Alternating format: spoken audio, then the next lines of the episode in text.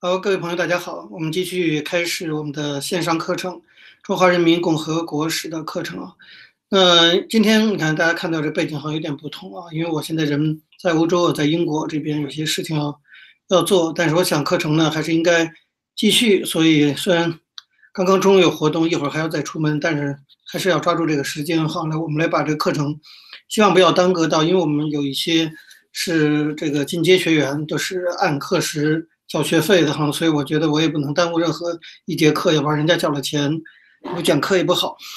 那么我们讲文革，其实现在呢已经进入到尾声了啊。我过去听说很多的说法，说在中国的历史上啊，逢九必乱啊，这个一九八九啊，什么一九七九啊等等啊。其实啊，如果你真的是了解中华人民共和国史的话，我觉得说逢九必乱不一定啊，因为六其实是个很重要的年份。啊，别的像六六年文革爆发啊，这个就很重要吧？那七六年文革结束，七这个逢六大概也是一个大的事情哈。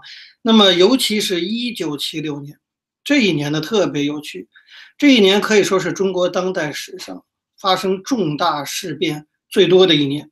这一年不得了哈，接连发生大的事情，也是可以说中华人民共和国历史上最令人眼花缭乱的一年。怎么个眼花缭乱法呢？你比如说，这一年一开头，一月八号开始死人，周恩来死了。一月八号，周恩来去世了。过了整整两个月，三月八号的时候，啊，吉林省下了一场罕见的陨石雨，啊，非常大，这应该是到那个时候为止中华人民共和国历史上最大的一场陨石雨，大批的雨。陨石像下雨一样的星星落地，这在中国古代的传说里啊，什么诸葛亮星坠五丈原呐之类都有这种传说。就是那个一般人民没有这些关于陨石雨的知识啊，他就认为说这是民间就盛传会有大人物去世。周恩来都已经死了，那还有什么大人物？当然就开始传是不是毛要死？果然毛就这一年死了啊。有的时候你看这民间的你说的封建迷信啊，它还真的是有效。三月八号，吉林下了一场罕见的陨石雨，在整个中国的民间就引起种种的传言。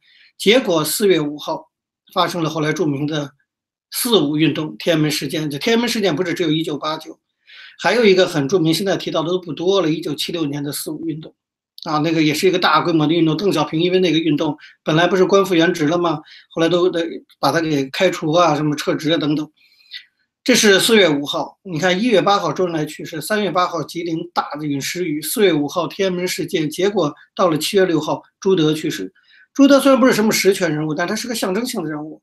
过去蒋介石打共产党一直说朱毛朱毛，原来朱都排在毛泽东的前面的，所以朱德是共产党的一个妈祖婆，是那种象征性的代表。他也死了，七月六号死了，然后七月二十八号，大家知道发生什么事情？七月二十八号发生个非常大的事情，唐山大地震，啊，唐山大地震发生了。那么这个大地震大家都知道，死亡人非常多哈，几十万人死亡。大家更觉得有陨石雨，陨石雨就算了，又有如此大的大地震，这整个天地呀，天上下陨石雨，地上地震，这天地为之巨变，一定要出大事儿。果然九月九号，大魔头毛泽东死了，啊，我只能用死了来形容他，因为对他真的是。半点尊敬都没有哈，也是确实是个大魔头，杀了那么多的人。九九号毛泽东死，十月六号毛泽东尸骨未寒，他的老婆江青以及重要的几个中共的高级领导人被一场军事，邓小平、叶剑英、华国锋、汪东兴等等相互串联，王震这些人发动了一场军事政变，整个中国为之改变。你看这个一九七六年是多么的令人眼花缭乱，从一月份开始，中共三大。啊，尚存的三大最高元老毛、周、朱相继去世，然后唐山大地震、陨石雨、社会不安定、四五运动，最后整个中国改变啊，文革结束，四人帮被捕。一九七六年，我还是强调，中国历史上应该说是当代史上最丰富的一年，不一定是逢九，逢六也是可能。当然，在所有的这些事件中啊，应该最重要的当然还是九月九号毛泽东逝世。那时候我已经小学了。啊，那你可以想象毛泽东逝世呢，要求全国啊，什么设灵堂啊，带白花啊，什么大家都要哭啊。我真还不是吹牛，我自己后来在这个回忆录里有写过哈。我因为那时候我也太小了，然后我看到我我我在那院里看到我们平时叔叔阿姨一大堆哈，天天嬉皮笑脸的一堆人在那哇哇的哭，啊，真的那时候老百姓真的哭。我当场就笑出来了，因为我我没看过这么多很严肃叔叔阿姨这样哭，我就觉得有点好笑，我就跟别的小朋友挤眼睛，还笑出来。现在看那个时候我就做了一个正确的选择啊，毛的死亡真是应该笑，要不然中华民族受的损失会更大。闲话少说，但是毛的逝世呢，确实代表整个一个时代的一个结束啊。毛这个时代啊，那可以说早在延安时期，甚至更早从瑞金时期啊，一直到毛的逝世，这些年。整个中国都是在毛的阴影的笼罩下。现在毛死了，我过去多次讲过，从历史的角度看，哈，再强大的专制者，再强大的专制制度，他永远对抗不了一个敌人，就叫做时间。你毛，不管你多么啊有威信呐，你多么善于权谋，你多厉害，你都已经变成神了，死了，死了就什么都没了。老婆哥下个月就给抓了。然后文革很，我们都知道，很快被中共那个时候官方文件也否定，什么都没有，一辈子的功绩都没了。所以我还是说啊，这个谁也别太嚣张啊，包括什么习近平啊，这个那个的，谁都别太嚣张。你永远对付不了时间这个敌人。你今天得到的所有的一切，到时候你蹬腿什么都没了。你今天建立的所有的工业，也可能你蹬腿就全给你推翻了。毛就是立的，立场这样立的当然太多了啊，就不多讲了。那么九月九号，毛泽东逝世。啊，这个九月十八号，天安门广场举行了一百万人参加的这个追悼大会，每个单位、每个学校、北京的每个居委会都要设立灵堂，全国给他致哀。要连联合国大厦啊，这联合国那时候还在纽约呢，都这样办旗致哀。那么，全中国乃至全世界当时都非常关注的一个问题就是谁接班。毛死了，中国谁管？谁要接替毛？当然，毛指定了个接班人，或者说变相的指定个接班人，就叫华国锋。我们都知道是后期给提拔上来啊，等很多事都交给华国锋，后来当了国务院总理啊，等等之类的。表面看接班，但实际上我们都知道，就不细讲了。这毛实际上想交给毛远新啊，但是还没这个权力布局还没弄好呢，他就死了啊。随后毛远新呢马上就被捕了，等等。但是大家都知道，毛真正的主义的是江青和毛远新他自己的家人。专制统治者通常是会传给自己的家人，因为他别人他都不放心，奴才也不放心。我觉得最不可靠的就是奴才。他今天能跟你一好好的一个人肯给你当奴才，这不是什么好东西。就奴才才是最担心的啊！所以毛泽东的大太监是谁啊？是汪东兴啊！那是毛的一个奴才，像狗一样围着这个这个毛泽东转呀。这个毛泽东一死，汪东兴就把毛泽东老婆抓了。就立刻叛变，奴才最不可靠。对专制者来说，最可靠的只有自己的家人。但是毛没来得及完成这个布局，那华国锋就上来。那么在毛死了以后呢？当时的中共的权力格局是这个样子。当时政治局常委是谁呢？华国锋、叶剑英、张春桥、王洪文，啊，四个常委，等于两个是老干部派。这个华国锋已经比较偏向老干部派了，甚至假装说保持中立好了。但是叶剑英是老干部派。同时，文革有两个常委，文革派的张春桥和王洪文。那么政治局里壁垒也是非常鲜明的。当时的政治局委员是谁呢？江青，文革派；姚文元，文革派；李先念，老干部派；刘伯承，老干部派；许世友，老干部派，但是忠于毛啊。然后韦国清，这是比较左的文革派；李德生，文革派，文革中窜起的；陈锡联，老干部派；季登奎，文革派；然后汪东兴。那个时候大家都认为是文革派，因为是毛泽东的这个大内管家。然后吴德文革派，陈永贵文革派，所以整个的政治局以及政治局常委文革派还是占上风。可是就能政治能量来说，老干部派的声量和实力更强。这样一个格局，基本上还是一个老干部派和文革派的一个对立。那么在比较站在中立立场上的，我刚才讲了，就是名义上的最高领导人华国锋。可是华国锋谁也指挥不了，他怎么能指挥得了江青呢？对不对？江青怎么会把华国锋放在眼里嘛？江青最知道毛的心意是要传给他的，只是没来得及。现在让你一个莫名其妙的小华国锋啊当上接班人，江肯定不把华国锋放眼里的。另外一边，不管是邓也好啊，还是邓这时候因为四五运动已经被打下去了，那么在台上就叶剑英。叶剑英哪里会看得上这个什么华国锋呢？叶剑英打江山的时候，什么长征的时候，华国锋在哪儿呢？是个游击队员还是？那个地位呢，所以他也两边都看不上，所以他完全华国锋就是个傀儡。但是不管怎么样，他也是被指定的接班人。据说当时还有一个文件，就是毛泽东颤颤巍巍写的，叫“你办事我放心”。华国锋拿这个当遗诏，确立自己的这个太子地位，党内没没有人敢挑战，因为这确实是毛写的。但事后当然证明啊，后来杨黄春秋也有文章解密，说其实这个前头还有前因后果，这个不是一个传位的遗诏。可是江呃呃华国锋就拿到了“你办事我放心”这六个字，成为他确立党内地位的一个证据。党内也只好服，因为笔记确实是毛的笔记。那么，所以他已经成为名义上最高领导人的话，他的立场在整个这场政治棋局中啊，就变得举足轻重。华国锋到底要干嘛？最后，华国锋决定在这场非常激烈的政治斗争中倒向老干部派。华国锋做了这么一个决定。其实话还是在文革中被毛泽东一手提拔上来的。按说他应该是忠于文革派的，但是话也非常的精明。政治上决定倒向老干部派。对他来说，这当是个明智的选择啊，因为他也很清楚，就华国锋来讲，他如果不借助老干部派的力量，我刚刚讲江青完全不把他放眼里，他最后只能变成四人帮啊，就江青和他周围那些人文革派的一个政治傀儡，他根本掌握不了权力，而且不一定哪一天他也知道，他大概也会听说毛其实本来不是要传给他，是要传给毛远新这些人，所以他也会担心，那江青这些人掌握实权以后，早有一天把他干掉，让扶毛远新上来。对于华国锋来讲，要维持住自己的权利，唯一的办法就干掉江青。这一点，我觉得华国锋看着非常憨厚老实啊，内心算的是非常非常精准的。啊，所以他决定倒向老干部派。那么要下这个决心不容易，你要结束文革，啊，要抓江青，毛毛的这个夫人哈，能要下这个大军搞军事政变的，下这个决心不容易。促使他下下这个决心的是两个人，一个就是刚才我讲的中央办公厅主任。长期的毛泽东的大内总管汪东兴，汪东兴在党内的地位是非常高的，因为他是能够直接见到毛的人，所以大家都知道毛对汪东兴的信任。汪东兴从延安时期就跟着毛了，所以他基本某种程度啊，成了这个党内的托孤大臣的那个地位，就是他其实有某种程度代表了毛啊，要来保护毛的遗产，所以他的地位非常重要。然后还有一个呢，叫做李新啊，这李新别人现在已经。知道的不多了，可是当时李新也在中央办公厅，也是其实是掌握一些实际权力的，只是他不像王东兴那样挂着主任的名，有那么大的名气。这两个人决定倒向华国锋，支持华国锋或者推动华国锋。当时的最关键的一个武装力量就是八三四幺部队啊，八三四幺部队就是中央警卫局。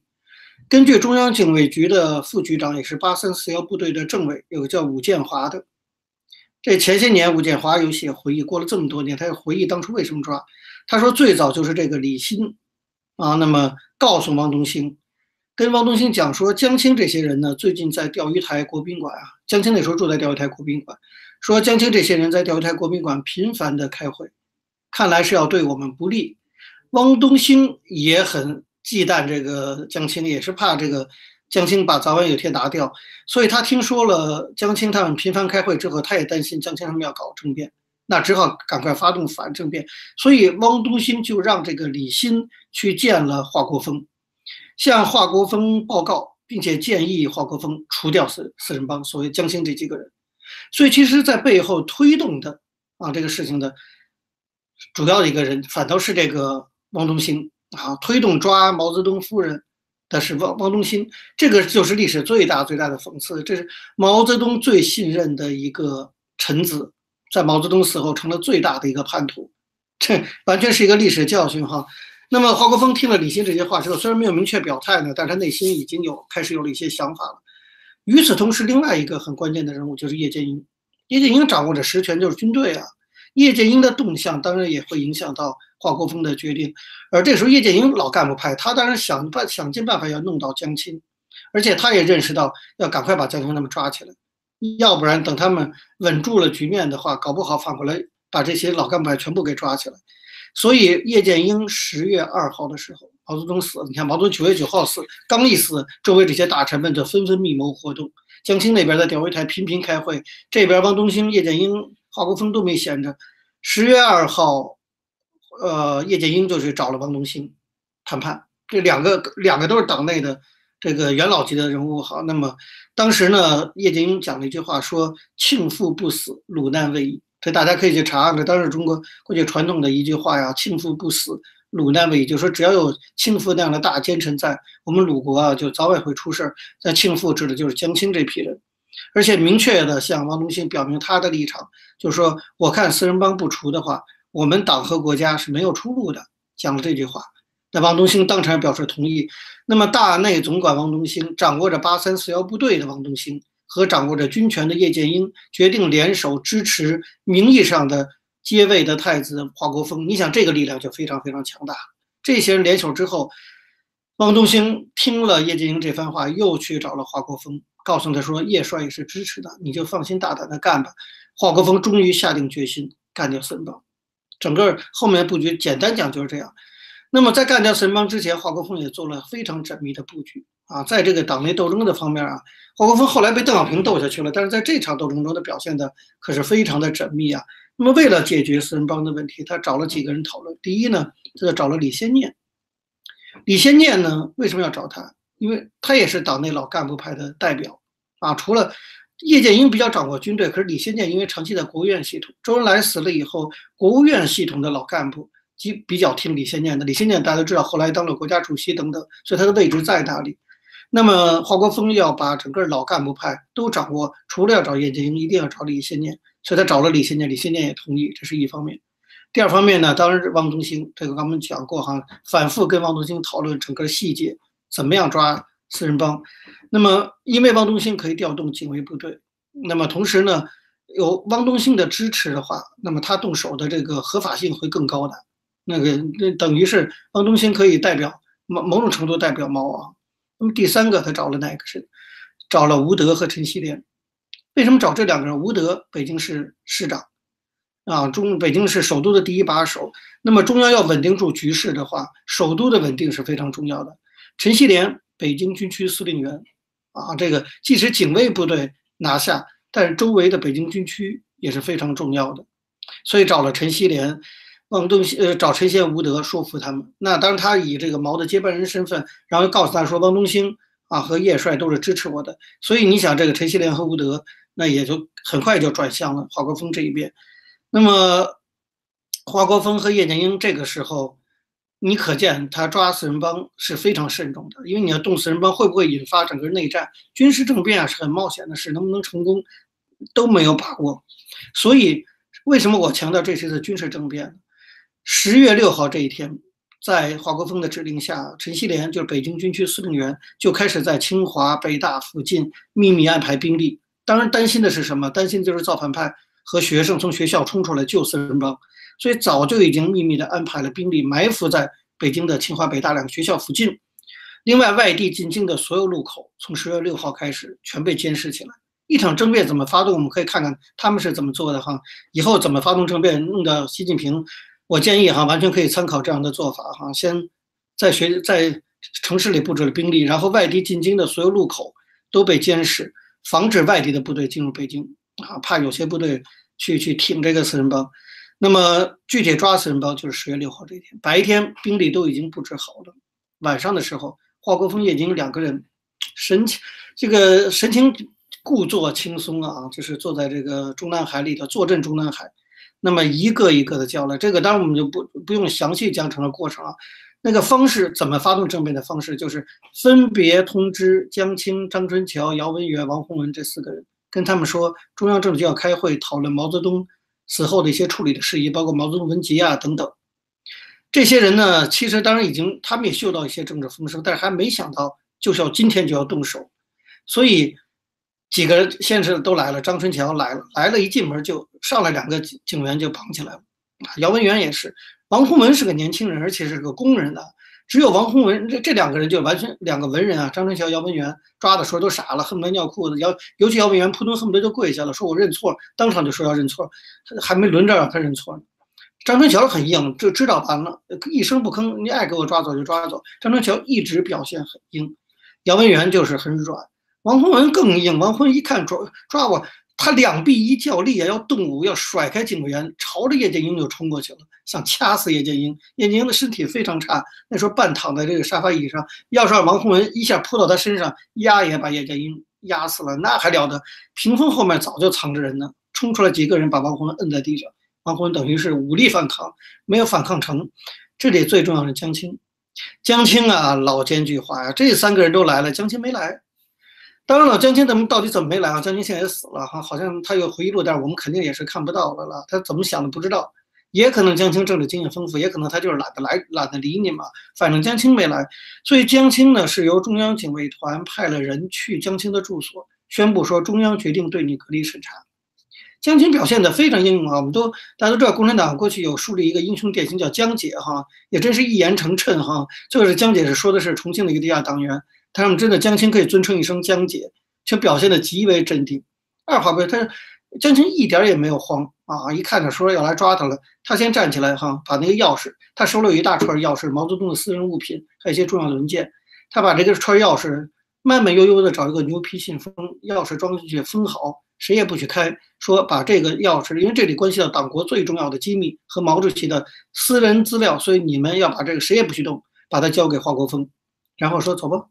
捋捋头发啊，就差就差唱这个国际歌了啊，就这么走了。江青和张春桥两个人都是非常横。后来以后到了监狱里，两个人都是也还是非常的这个强硬啊。只有这个王洪文和尤其是姚文元，这个就是两个人完全就是痛哭流涕啊等等。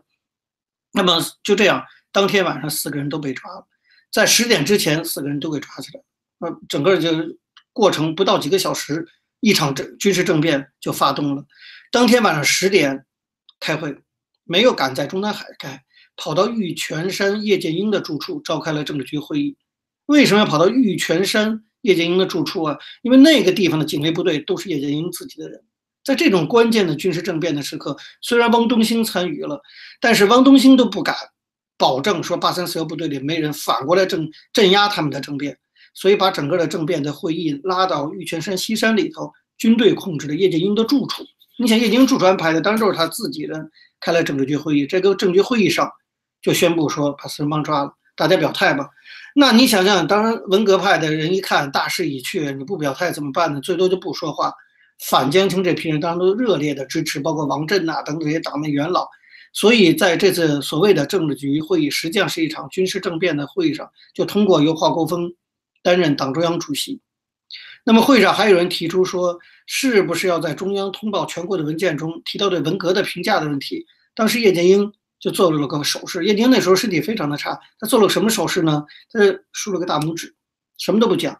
当着所有的发动政变之后，当着所有的高级干部，他就竖了个大拇指。大家就不吭声了，都看得懂什么意思。叶剑英就说：“毛还是我们的老大，不能动。既然不能动毛，也就不能先不要去讨论文革的事情。”你就知道说，虽然结束文革，但是这个党，后来我们这一直到邓小平也是这个意思。从叶剑英到邓小平，还是不敢动毛，可以抓毛的老婆，但是还是不动毛，就竖个大拇指说老大还在在天上也还是老大，我们不能动他。这说明老干部派啊，就是要继承继续继承毛的那些做法，只不过他们有权力斗争，不让江青这些人来接班就好了。那么这一天。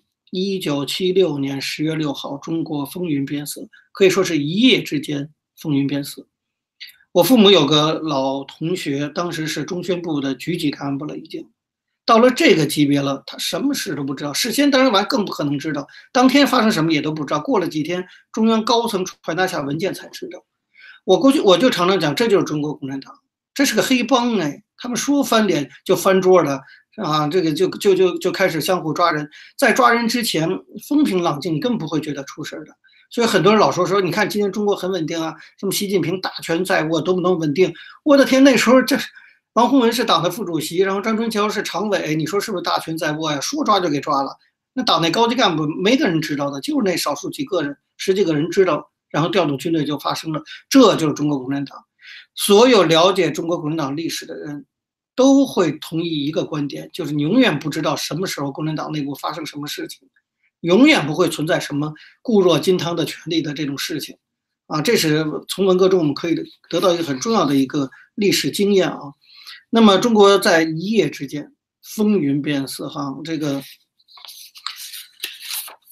文革到此可以说是正式结束啊。虽然中央的各种对文革的嗯决议还没有出来，但是四人帮被捕。当然，我们可以说是作为一个标志性的事件，证明文革已经彻底的结束。一九六六年啊，开始文革。那么我个人觉得呢，到一九六九年其实已经就是开始衰落了。那么，一九七一年林彪出逃，进一步打击了整个文革的威信，文革就已经进入疲态了。到一一九七六年，四人帮被捕，算是十年。这十年经过一个过程啊，整个这个十年，中国最大的动乱时期到此结束啊。那再次我再说一句，就是过去在不管讨论到六四问题啊，讨论到什么问题的时候，当我们讨论到中华人民共和国这一段历史的时候啊，很多人有些人呢，或者中国官方呢，就会讲说这个中国啊不能乱呐，什么不能搞民主。一搞民主呢就会乱，中国千万不能陷入动乱，这成了镇压六四的一个借口哈。我常常讲，可是事事实是什么呢？最乱的就是这十年，一九六六年，尤其是前三年，这个我们前几节课都讲过。一九六六到六七到六八，死人无数，全国内斗，连军区的武器都出来了。最乱的就这十年，这十年是一跟民主半毛钱关系都没有，是中国最黑暗、最专制的时期。所以历史事实证明，最专制的时候，中国最混乱。从来没有一次证明说民主的时候混乱的。当然有人说啊，说文革是大民主，大民主那是毛泽东讲的，哪有什么大民主？文革时期没半点民主可言，都是毛泽东说了算，标准的独裁专制的封建皇朝时期。所以文革的混乱，它怎么跟民主是一点关系都没有？历史证明啊，就是只有专制才会带来大混乱，民主才可能带来稳定。当然这话另讲啊。那么。我们现在要讲的就是说呢，整个文革呢就到此算是一个彻底的结束了啊。那么关于文革的具体的内容啊，我们呃具体的整个事件的过程大概也就讲到这个。接下来呢，从下周开始，我大概要花一到两周的时间，用两节课的时间，要跟大家讨论一个什么问题呢？就是文革的历史意义和我们能从中得到的一些思考。我们是刚才讲的都是些呃，这十节课讲的都是历史事实。从这些历史事实中，我们要得出一些什么理论上的思考？我觉得这是也很重要。文革是个非常大的历史的人类的浩劫，甚至人类的浩劫啊！我原来讲就包括西方都在开文革的课，所以它一定是为能够为我们人类发展的历史提供很多经验教训的。哪些经验教训？其其中有很多的东西是非常非常值得讨论的。比如文革为什么能够发动起来？这个党怎么分成这样？这是一个很关键的，要了解共产党、了解中国的一个关键的一个事件。文革是怎么发动的？啊，那二，比如说文革的责任到底谁承担？真的是毛泽东承担吗？毛泽东当然应该承担，还有谁应该承担？也不要想那么简单。当然说啊，其他的高级干部要承担，不止这些哦。我觉得还有其他别的东西。那么文革中的群众呢，有没有什么责任呢？文革中的群众的责任是什么？这是不是也要思考的问题？啊，也就是说，中国的发展是不是都是当权者的责任？老百姓自己有没有责任呢？文革也给我们提供了很好的范例。再比方说，你比如说这个四五运动，那么在现在在历史上比较被淡忘了。我要在这特别提一下四五运动，因为它是一个承前启后的民主运动，其实是个在我看来非常值得推崇的、很辉煌的一场运动。就是当初大规模的群众集结在天安门广场悼念周恩来。那么实际的政治目的当然是打击四人帮。当年的参与者就是后来六四被说是黑手的，现在我们合作密切的我们智库的这个理事理事委员会主席王军涛，他就是四五运动那时候他才十八岁还是十七岁，他就曾经提到过哈，他说像四五运动是中华人民共和国历史上一个重要的转折点。关于四五我们现在讲的也不多，所以这个是不是也要讨论？王军涛说，从四月五号这次四五运动开始，中国人民开始对毛泽东说不了。那么其次呢，就是这场运动中，中国新一代年轻人开始登上政治舞台。后来这一代人进了高校读书，像胡平啊这些人。然后北京之春时期，他们办独立刊物啊，发动竞选运动啊，等等啊，整个八十年代的启蒙运动就开始了。那么八九年的学生运动就是八十年代启蒙运动给带动起来的。所以四五运动的意义是非常深远的。所以中国整个历史发展是有一条脉络，什么事情都不是突然发生的。啊，那我们今年是六四三十周年，你要想了解六四三十周六四为什么会发生，八九民运为什么发会发生，除了要了解整个八十年代的时候，也要了解像四五运动。从四五运动就开始培养出了一批人，这批人后来去推动启蒙，启蒙导致了八九民运，所以它是有这根线的。那我们要把这根线捋清楚。所以接下来呢我就说，我们因为现在我现在的英国也是匆匆忙忙的，也没办法，现在就开始讲这些，因为接下来要讲内容非常的丰富。我们接下来用两周时间，用两节课的时间，好好的从理论的角度对文革做一些认真的反思。尤其重要的是，我们要做的这些反思，完全可以拿来比对当今中国发展的现实。我们现在很越来越多的认识到，中国开始慢慢向文革倒退。中国会不会再次发动文革，是我们要专门用一节课来讨论的。